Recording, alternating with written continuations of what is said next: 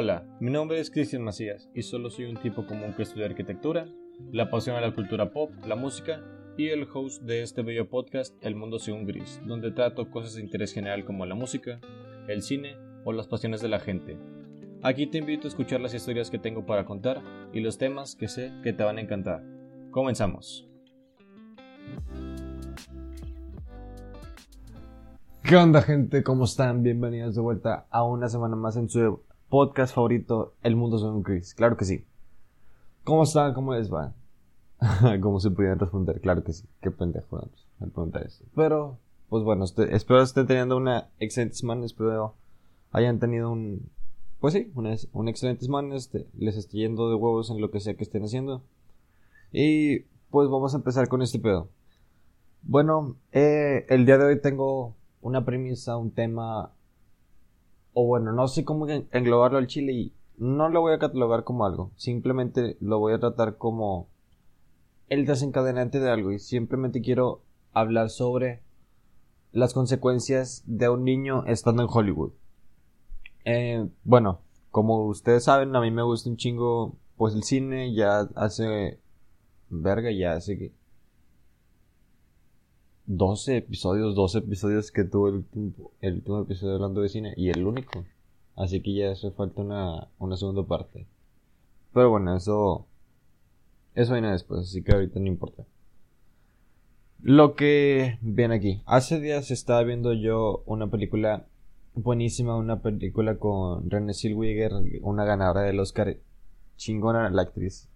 Estaba viendo la película de Judy. Es una película biográfica de Judy Garland. Bueno, para los que no ubican a Judy Garland, ella fue Dorothy, la Dorothy original en el reboot, para que no sepa. Ella fue la Dorothy original de El Mago de Oz de Disney de 1939, donde pasas de de esta paleta, donde en Kansas pasan de esta de esta paleta color sepia o rojiza, muy cálida, que todo se veía muy, muy rojo, muy carmesí. Y pues pasa el Technicolor al entrar a lo que es el, el mundo de, de Oz. Bueno, eh, vamos y vamos a ir platicando de este pedo. Lo interesante viene en el trasfondo que hay de esta actriz. Bueno, Judy Garland eh, pues igual que otros niños de, de Hollywood no es noticia que pues han sido explotados. Pero me llama la atención ella sobre todo pues por la película. Eh, pues toda su niñez y sus primeros años de adolescencia, ya que pues la mera industria del cine se lavaba las manos de ella, de que pues siendo niño eres la, la chingonada, todos te quieren, te dan mucha atención pero al entrar en la, en la adolescencia o en la pubertad, se lavan las manos, te sacan de la industria y pues te, te van olvidando. Eres olvidado de esta industria del cine en muchos casos. Pero las consecuencias que trae esto son los maltratos que sufría de parte de, de sus papás, de, de, los productores y directores de cadenas de cine. Y aquí en el celular tengo anotado, de hecho, todo lo que lo que le lo que la hacían hacer. Entonces, pues recalco, esto era siendo una niña. Entonces, pues todo esto la, la llevó a tener grandes problemas con drogas, eh, alcoholismo, depresión. Durante el Mago de Oz, o su grabación, si mal no recuerdo, tuvo una dieta muy, muy estricta, pero estricta de, de a madre, güey. O sea, nada de esas mamadas de tres huevos, frijoles, fruta, pan tostado, no, güey. Esta morra la tuvo difícil. Su dieta era base a lechuga. Era, creo que tres hojas de lechuga, un plato o un bowl de sopa. Y aquí viene lo más cabrón. 80 cigarros diarios, güey. ¿Para qué? Para que no tuviera hambre en ningún momento del día al momento de grabar sus escenas. Y es como que no te pases de verga. O sea, y en aquellos años estaba normalizado usar drogas y que los infantes o los niños en sí fumaban a edad temprana porque volviendo al punto anterior a las drogas que pues se los recetaban los niños entonces pues los padres y estos productores la, la obligaban a ella a usar anfetaminas para trabajar, para estar activa de que, no, pues vas a hacer esto, vas a hacer esto, pero utilizaba estas pastillas y, y los barbitúricos se los recetaban para dormir. Que pues después en la década de los 60 o los 70 pues los médicos se, dieron cuenta que los barbitúricos no le hacían bien al organismo, sino que actuaban como drogas en tu organismo que si te resistes al sueño, que eso, eso es lo que hace un barbitúrico, que pues te induce el sueño, pero si, si aguantas el sueño te da una energía cabrona y eso hace que produzca pues cierta ciertas conductas que la vuelven una droga potencialmente dañina. Bueno, hubo un momento en el que en el que dije, no, pues se pasaron de verga. Eh, vaya, explico el contexto. Eh, a esta actriz, a Jude Garland, pues sus papás y los productores le tenían prohibido que saliera a jugar con niños y niñas o que hablara también con niños y niñas ya se, ya fueran comunes, o sea, niños no actores o ajenos a la producción. Y es como que era era drogada, era maltratada, era abusada, era explotada y aparte no podía ser una niña normal, digámoslo así. Y es algo gente que que la escena en las producciones más que nada eh, pues Judy Garland tenía como que esta, estas mejillas rebordetas, estos cochetes. Entonces eh, pues estos productores y también por parte de sus papás eh, le, le decían que era una cerdita con trenzas. Entonces, la puta impotencia que sientes y el enojo que te da, más que nada por ese tipo de comentarios pendejos, es porque pues uno se vuelve inseguro de sí mismo y en sus primeros años de adolescencia es cuando más te afecta ese tipo de cosas. Entonces, pues esta esta chica pues ya llega a la adolescencia, creo que 13, 14 años, y Hollywood. ¿Qué hace? Se lava las manos, se va de Hollywood, pero ella no, Hollywood no se va de ella. ¿A qué me refiero a esto? Ella sigue con anfetaminas, con barbitúricos, con drogas, con adicciones. Y pues esto le costó al mundo sin, eh, estar o seguir en la industria del cine. Eh, te lo pongo de cierta manera. Ella, para ya sus 25 años o 24 años, eh, pues ella ya había tenido un aborto, un divorcio y un intento de suicidio. Ella era adicta al alcohol, a las drogas y fue sometida a, este, estos tratamientos de, de electroshock, porque pues la seguían catalogando como que estaba loca o era una persona demente. Y para su segundo intento de, suicidio, la, la, Metro Golden Mayer, esta casa productora, deben de conocerla, es muy famosa, es la casa productora que siempre al inicio de las películas tiene al león rugiendo.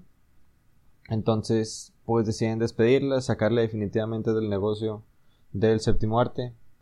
Entonces, pues pasan los años, ya, pues, Judy ya con 35 años es diagnosticada, si mal no recuerdo, con con hepatitis o con algún tipo de cáncer. Era uno de esos dos, pero no recuerdo. Y pues los médicos le dicen que nada más le quedaban 5 años de vida. Entonces cuando le dan la noticia, ella, pues en lugar de sentirse triste o de caída, ella se siente feliz. O sea, pues en la película lo retratan como que gracias, o sea, gracias por, por tan buena noticia. O algo así dice.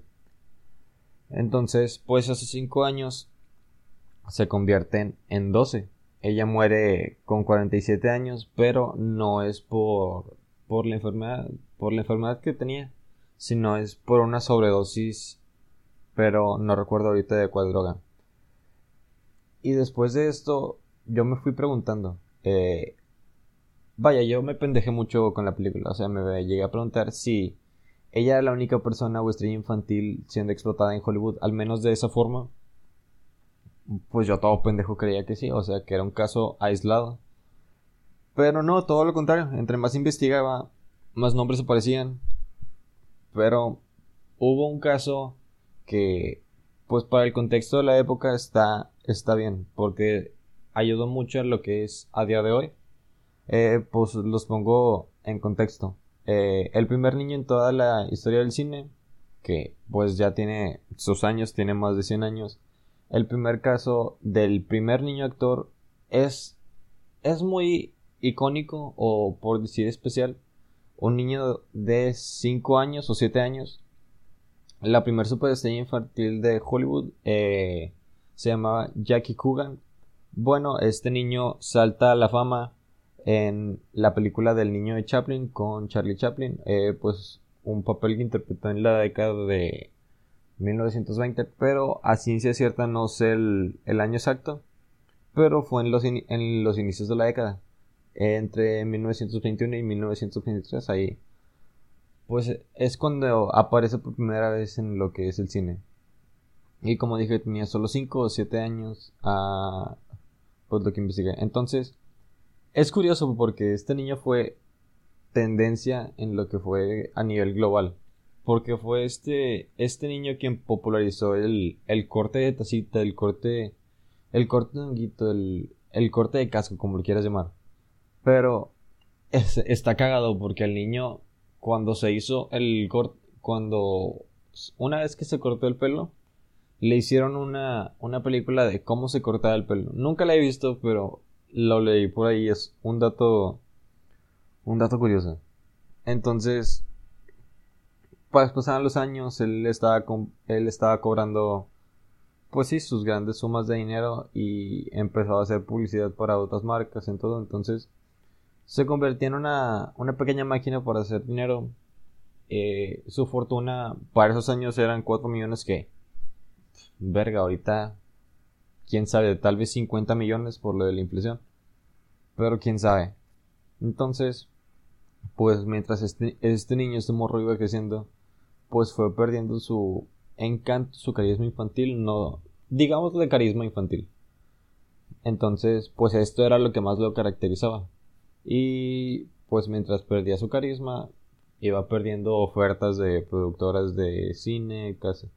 En total, simplemente llegó un punto en el que dejaron de llamarlo o, o ya no estaba en ninguna producción Simplemente la industria hollywoodense se empieza a limpiar las manos y pues se deshace de él.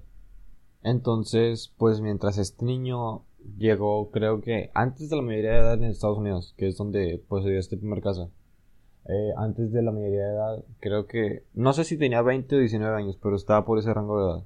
Entonces, pues le, le reclama a su mamá y a su papá de que, no, pues ¿dónde está mi dinero? ¿Dónde está todo lo que, lo que he juntado? ¿Dónde están mis 4 millones?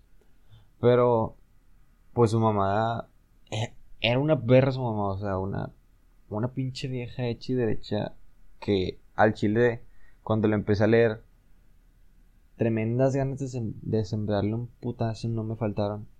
Entonces, no le quiso dar su dinero. O sea, la mamá le, le estaba alegando que, pues que nunca se le hicieron promesas de darle ni siquiera un dólar de todo lo que ganó. Porque pues siendo menor de edad, todo lo que ganas, pues va para tus papás. Entonces, pues ya está todo el pedo, ya no se pudo hacer más, entonces no le quisieron dar el dinero, sus papás. Entonces, pues Jackie Coogan, eh, no, sí, Jackie Coogan denunció a su mamá y por haberlo cagado, pero pues las leyes de ese tiempo no, no le daban demasiado y de los 4 millones que él había juntado durante toda su infancia, solo le dieron 130 mil dólares, que verga, o sea, es perder toda tu infancia y todo el trabajo recompensado en nada, porque no era ni siquiera, ni siquiera un 10%. Eh, pues después de todo este rollo y y este chisme, no sé cómo catalogarlo. Entonces, pues nace la ley o el amparo en Estados Unidos de Jackie Coogan. Entonces, pues esta ley ampara a los niños y niñas actores. Ojo, actores. Entonces, pues los protegen con, con dos cláusulas, eh, pues ya preestablecidas.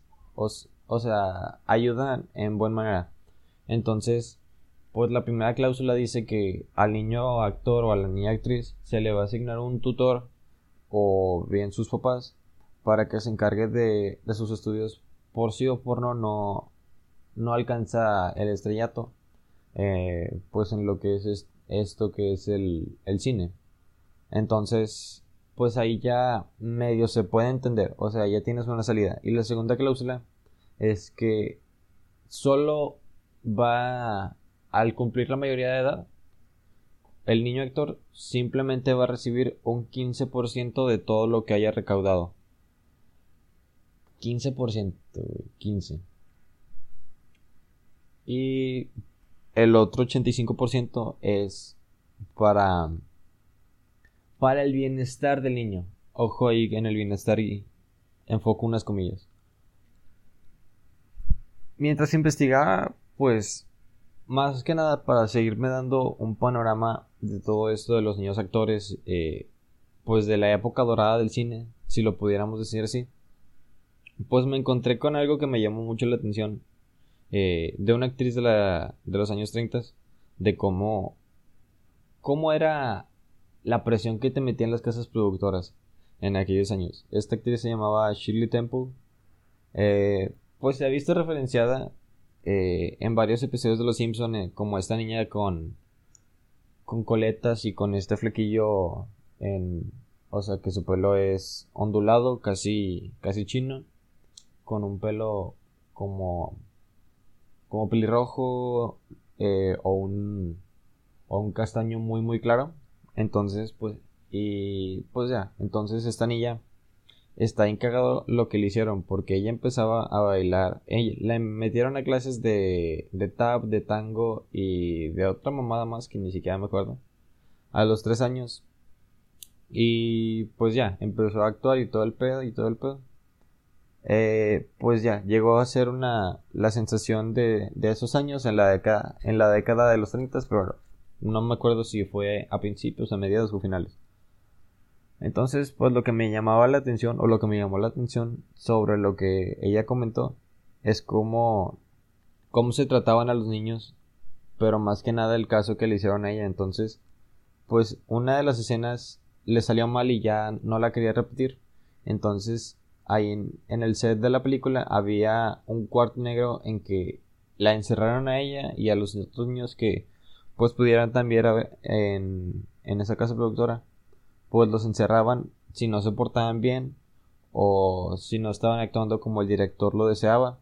Entonces en este cuarto estaba todo aislado, era un cuarto de uno por uno o ligeramente más grande, pero ahí nada más había un cubo de hielo gigante, o sea, un hielo, un hielote enorme nada más para que te sentaras y pensaras, o sea, no sé, me resulta extraño, cagado, que, que te castigaran sentándote en un cubo de hielo. Entonces, pues, X. Eh, a lo que relataba ella, antes de, de fallecer, que esto no la traumó, pero pues le hizo aprender cosas que, pues que son vitales para, para alguien que quiere sobresalir en este pedo de, de la actuación allá en Estados Unidos, en lo que es pues toda la industria hollywoodense. Eh, pues tienes que prestar atención, el tiempo es dinero, tienes que hacer lo que te digan, tú no mandas, aún si es el actor, a ti eres reemplazable y tienes que hacer las cosas a la primera. Eh, pues como les dije, esta niña aparentemente empezó todo esto a los tres años, pero conforme fue creciendo, pues em, encontró sus, sus papeles de de nacimiento y eso. Y verga, güey, o sea, no, no tenía tres años. Le mintieron, le dijeron que tenía tres años cuando aparentemente tenía seis años, tenía seis años. Entonces, estuvo oculta o le ocultaron tres años de su vida.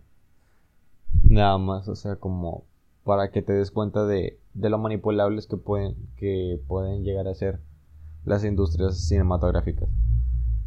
Entonces, pues esto me resultó muy curioso porque pues también Hollywood es o fue, no sé ahorita cómo será, no sé cómo se manejan las cosas, el Chile me vale madres, eh, pues se caracterizó por regalarle drogas o por tener actores que consumían estupefacientes.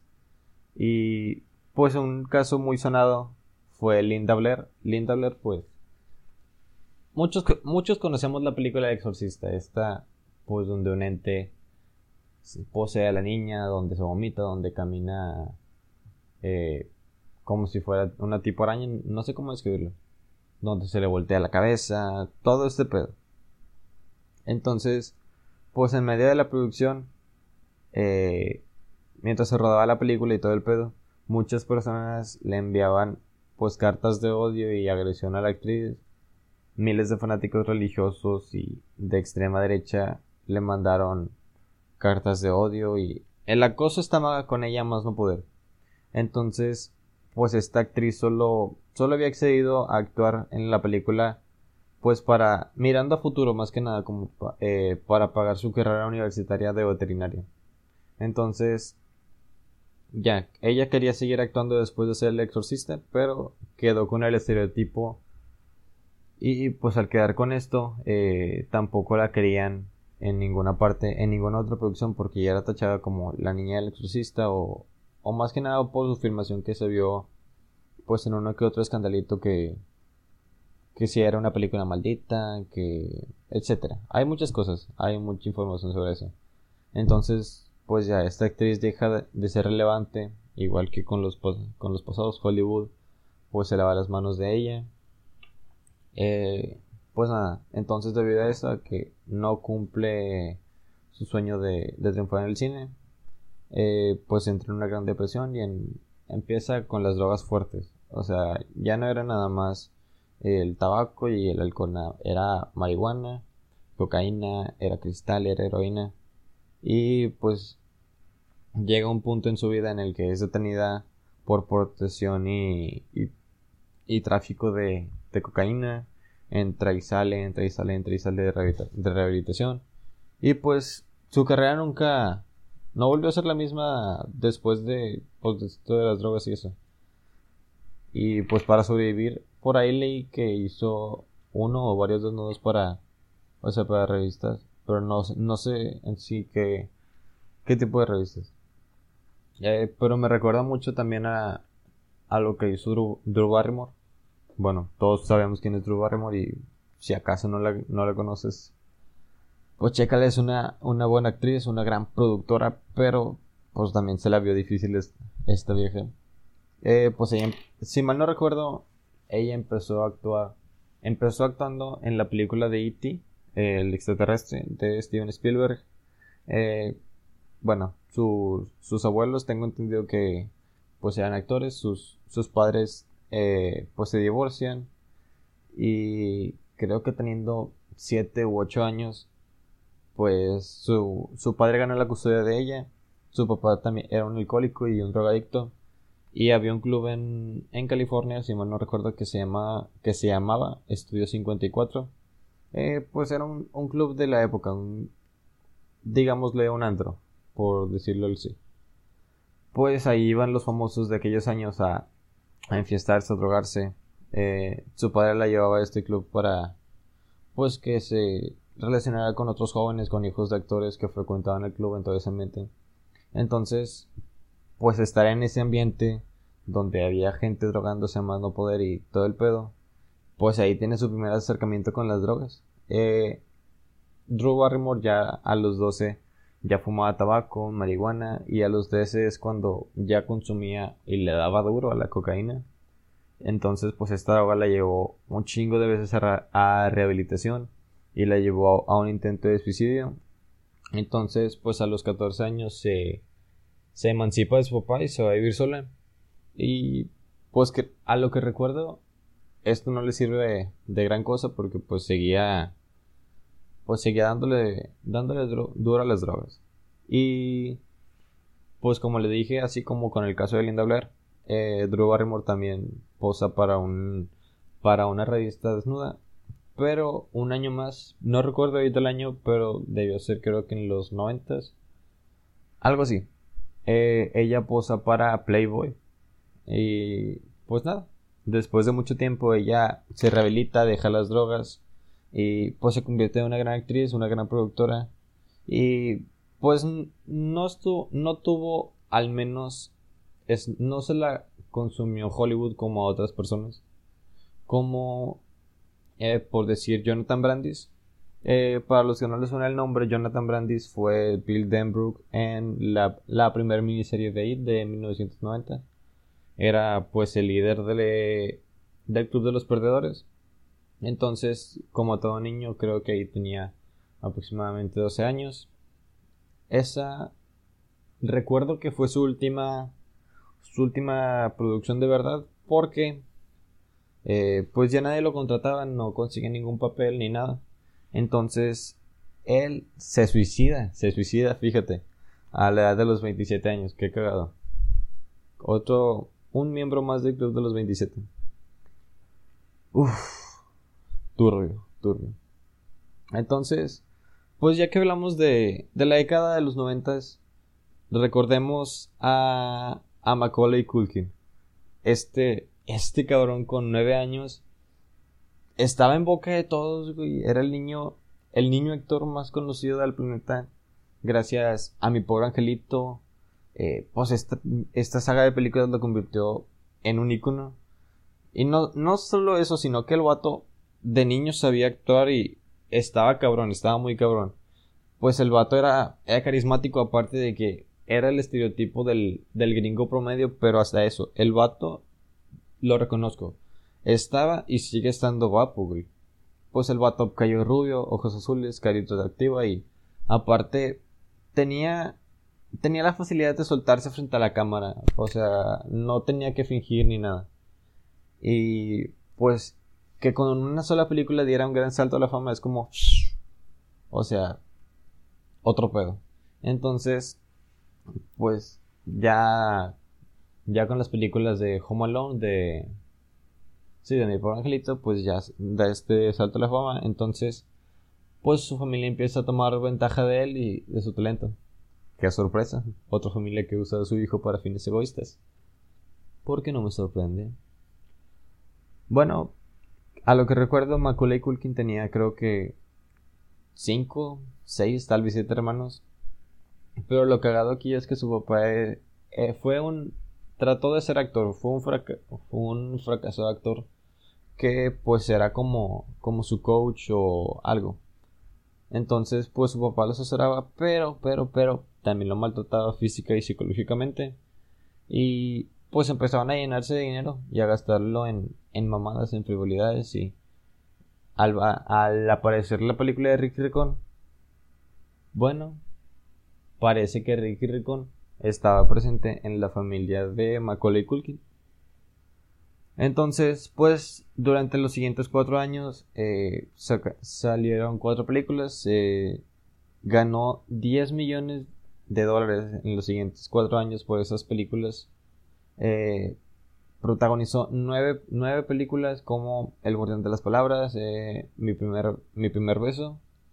Y se amasó una fortuna de 50 millones de dólares.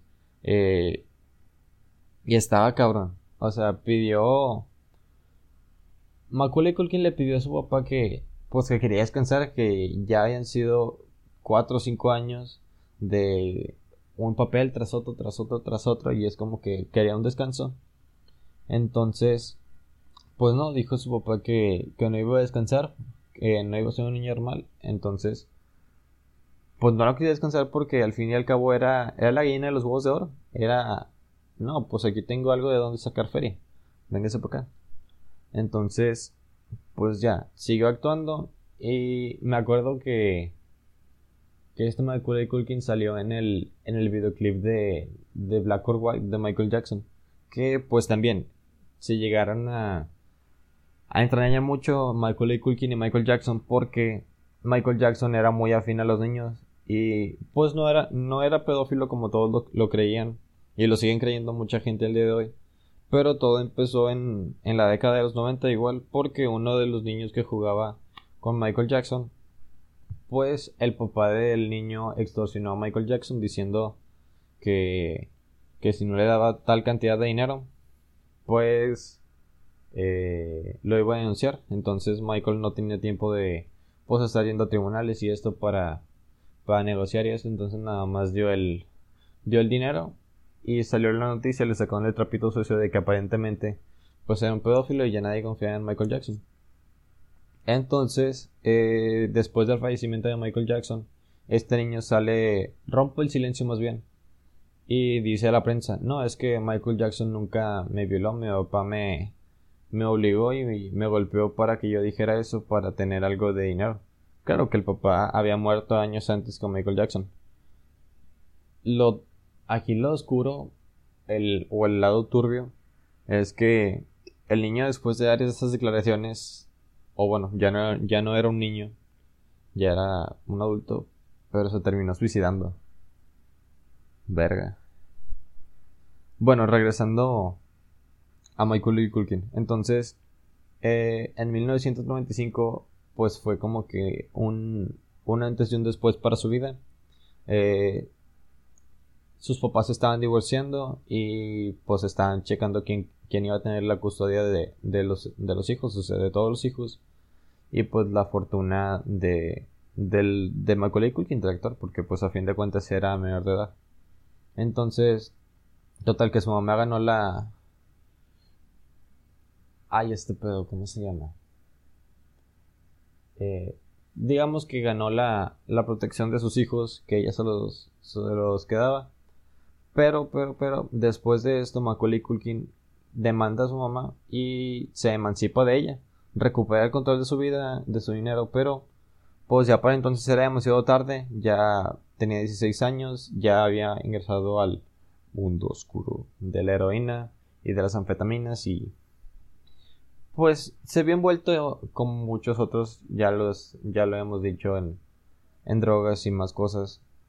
Y si lo checa, si checabas fotos en ese entonces, se había chupado, se veía todo jodido.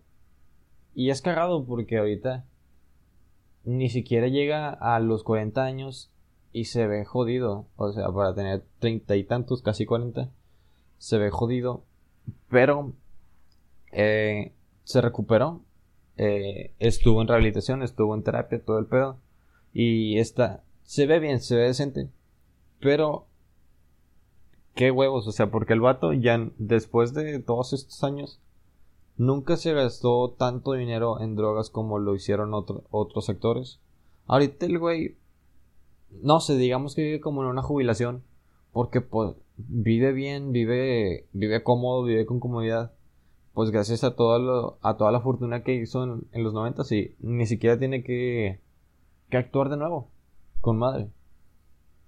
Y bueno, digamos que para bien o para mal, muchos, muchos actores y actrices eh, pues no han corrido con esta suerte, vaya, no se han sumergido tanto en las drogas o en el lado oscuro de Hollywood eh, y han podido escapar, como por ejemplo Mara Wilson, eh, pues para quien no lo sepa, Mara Wilson es la niña que interpretó a Matilda, tenía creo que 7 años. Durante la filmación de Matilda, su mamá tenía cáncer de, de mama o algo así. Entonces, eh, pues lo que fueron Danny DeVito y su esposa, que como dato curioso, la, Danny DeVito es el director, pero también es el papá de Matilda en la película y la que hace la mamá de Matilda es la esposa de Danny DeVito. Qué cagado. Danny DeVito mide 1.48. El vato más chaparro del que tengo conocimiento. Del que tengo conocimiento. Bueno, eh, pues fallece la mamá de, de Matilda y pues a pesar que en la película Danny DeVito y su esposa, en la película de Matilda, son, son de los más ojetes en el mundo real, ¿no? En el mundo real se preocupaban por Matilda, trataban de animarla, la, sacaban, sacaban a sus hermanos. Y es como que, wow, qué, qué buen pedo, qué buen corazón. Eh, pues Mara Wilson, eh, ella salió a decir, creo que hace unos 4 o 5 años que ella actuaba por puro hobby, o sea que no lo hacía por mantener a su familia. De hecho, ella ni siquiera tenía intención de, de participar en Matilda, hasta que que vio su mamá el casting y como Matilda era muy, muy fanática del libro, que pues Matilda está basada en, un libro que ahorita no recuerdo el nombre del, del autor, pero sí, o sea, Matilda era muy fanática del libro y todo el pedo, entonces pues hizo casting, ya quedó seleccionada. Y pues así fue creciendo en como pues muchos niños entonces. Creo que a la edad de 12 bueno, en, la en el 2000, si, no, si mal no recuerdo, fue su última película. pues ya tenía su edad y todo, le estaba creciendo los senos y todo el pedo. Entonces la directora o el director, ni siquiera me acuerdo qué era, le dijeron que por favor se pusiera una faja en todo el cuerpo porque tenía que seguir dando la impresión de que todavía era una niña. Entonces, está, está curioso cómo es que la industria te, te pide cierto estatus, cierto, cierta complexión, ciertas cosas. Entonces, pues está con madre que, pues la niña que hizo Matilda, eh, sus padres siempre la apoyaron, no como pues, otros casos donde son los padres que explotan eh, pues a sus hijos. Entonces, pues como digo, ella decide alejarse de la industria cuando descubrió que pues que Hollywood le exigía un estándar de belleza que atentaba contra su salud. Y también cuando cuando descubrió que sus fotos eh, pues ella siendo una niña eran sexualizadas en todo internet porque pues ya era ya ya sus primeros años de internet ya existían los sitios de pornografía infantil pero pues por suerte eh, Mara Wilson logra zafarse de todo este mundo y se aleja para siempre. Cosa que ahorita ya no ha vuelto a actuar, pero se ha vuelto escritora, eh, es guionista, ha escrito obras de teatro. Y otra que también corrió con suerte eh, fue Natalie Portman, luego de, protagonizar su, su primera película. Ahorita, ahorita no recuerdo, pero era una. No recuerdo el nombre, pero una niña chiquita, tenía este pelo muy, muy cortito, este fliquito negro. Eh, pues eh, Natalia Portman estaba entusiasmada y feliz por todo el cariño que recibía, que le llegaban muchas, muchas cartas de, gente que era su fanática, entonces, pues en una entrevista ella cuenta que la, la primera carta que leyó era de, de un hombre, eh, contándole, pues en la carta cómo, cómo fantaseaba con tenerla cerca de, de él, con tener relaciones con ella y, y que no veía la hora de tenerla frente a él, entonces, pues ella cuenta que debido a esta carta fue como que un parteaguas, eh, que de ahí en fuera solo aceptó papeles donde, donde no se les sexualizara de ninguna manera, si había besos o, o roces en el guion, no quería saber nada de ese papel, que no iba a participar y que ella no iba a pedir que cambiaran el guion, simplemente no iba a participar nada, ella solo quería pues papeles donde se le, ve, se le viera mucho más reservada o, o incluso más tímida, por decir algo. Entonces, pues tuvo que privarse y guardarse a ella misma para que no, no la sexualizaran siendo una niña.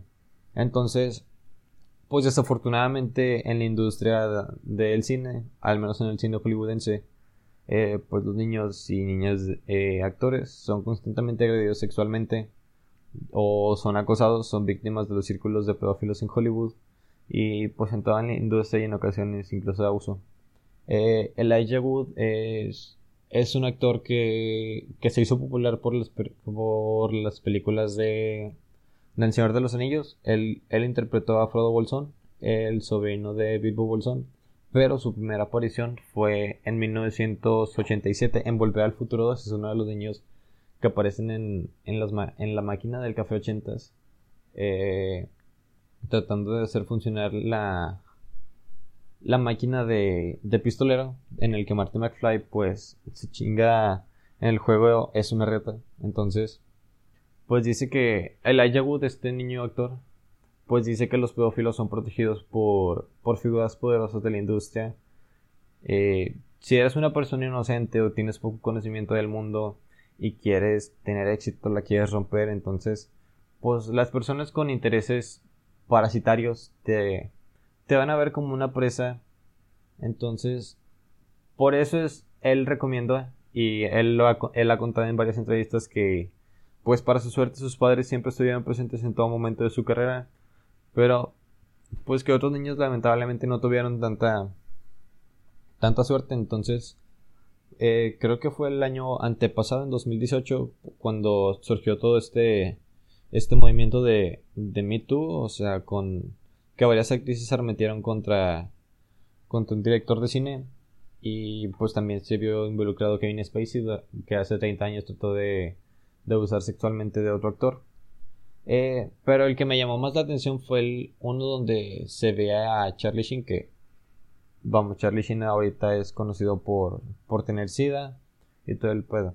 Entonces eh, este actor que lo, que lo denunció, no me acuerdo el nombre, pero me acuerdo de la, de la película que, que se que, la menciona. La película es Lucas, es, son unos, unos jugadores de fútbol americano en la escuela, básicamente. Entonces, eh, este actor dice que fue abusado por Charlie Sheen este, teniendo 13 años, este otro actor, durante el rodaje de, pues, de la película de Lucas. En algún momento eh, un productor lo convenció de que pues es algo perfectamente normal para los los niños mayores y los niños chiquitos que estén teniendo relaciones interpersonales de cercanía. Entonces, pues, pasó. Pasó el... Salía a decir que fue usado por Charlie Sheen y todo, pero pues la prensa americanista eh, y todo, y todo, pues simplemente lo silenciaron o no le hicieron caso. Y Charlie Sheen aparentemente negó todo. Pero como hemos visto un niño actor que ya no es lindo, ya no es financieramente viable y siempre llega otro más joven, más lindo, más bonito. Y es un ciclo de ir y venir. Este es, es Hollywood tirando un niño, llega un niño a Hollywood. Tira un niño, llega uno. Tira uno, llega uno. Y pues el ciclo continúa. Y creo que aquí tiene mucho que ver lo que es la aceptación de un niño eh, por parte de la, de la audiencia. Eh, pues en años recientes y más que nada en una en una entrevista de, de Alex Montiel de su canal de, cine pues este, él entrevistó al niño de, de Star Wars episodio 1 de la amenaza fantasma al niño que, que le da vida a Anakin Skywalker. Entonces el niño eh, pues que estuvo en Star Wars dice que eso mismo que Star Wars le, le cagó su vida. La gente se burló de él y él y la gente pues con el morbo por saber que era era de su triste vida después de Star Wars porque ya no ya no hizo nada más eh, pues así se sentía muy miserable porque lo estuvieran eh, acosado. Este niño sufrió bullying por haber interpretado a Anakin Skywalker entró en las drogas eh, estuvo en reformatorios y creo que estuvo preso y pues tiene mucho que ver el morbo te despierta ciertas sensaciones en la gente. A todos. Toda la gente es morbosa. Hasta yo. Por eso, cuando está en estos. Estos títulos amarillistas, estos títulos de clickbait, obviamente vas y le das clic porque es algo que te da, que te da morbo, que te, que te da ansias de descubrir. Entonces, por eso es que muchos videos de niños actores antes y después y te ponen a, a niños así felices, bonitos, todo el pedo. Y pues te muestran una imagen a veces totalmente irreal o falsa o, o muy o con demasiado Photoshop. Y pues así, así pasa. Simplemente es es analizar las cosas. Pero también creo que hay que entender que pues los tiempos van cambiando día con día eh, pues el espectro de niños hoy por hoy creció mucho más que en, año, en décadas pasadas, más que nada por el auge de la tecnología, de las redes sociales sobre todo. Y pues un niño no ahora no solo puede ser famoso por salir en una película, eh, pues están en la televisión o en redes sociales, están pues estos niños influencers, youtubers, tiktokers que, que van teniendo millones y millones y chingos de vistas día a día en redes sociales y y no hay leyes que protejan a estos niños, o sea, de que no, pues sus papás abusan de ellos o algo. Que pues ahora se está empezando a ver, o sea, con, pero la ley Kugan, como lo dije, pues no los ampara. ¿Por qué? Porque son, no son niños actores, son niños de redes sociales. Ellos están frente a una cámara, pero eso no los hace ser actores porque no hay una producción grande de por medio, no está la misma producción detrás de un video de TikTok de 15 segundos a una producción de 100 minutos. Eh, pues la conciencia social tiene que cambiar, adaptarse a para proteger más que nada el bienestar de, cualquier niño. Simplemente no, no le tienen que quitar a ningún niño su derecho de, de ser libre, de jugar, de ser niño sobre todo. O sea, que tenga, que pase por todo, por lo que todo niño pasa, que no pierda su inocencia. Al fin y al cabo, pues ellos son los que son el futuro. Como quiera un día todos vamos a estar muertos. Pero pues el matiz es... En otro matiz es...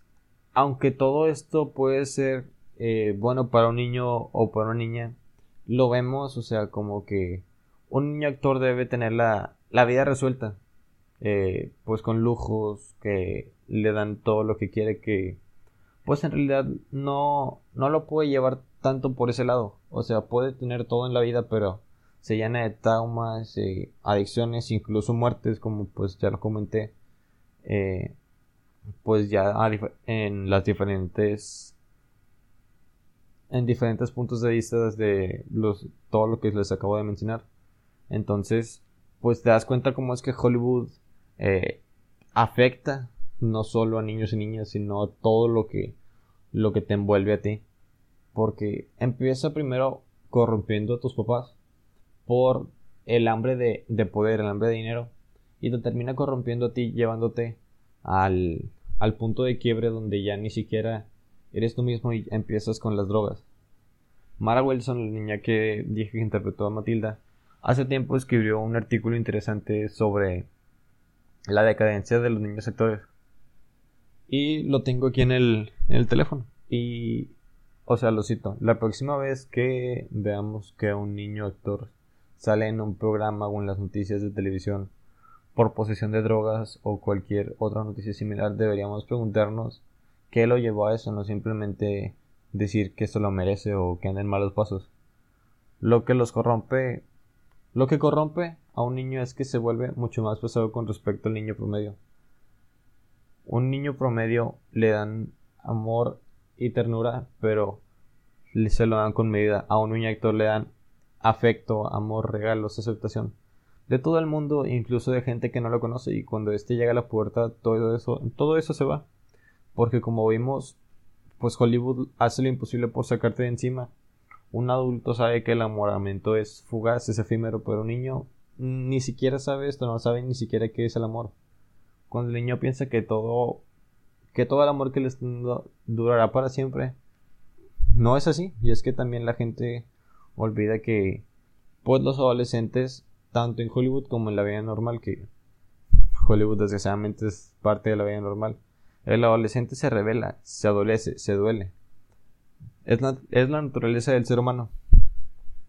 Simplemente Estuvo turbio, estuvo turbio esta parte.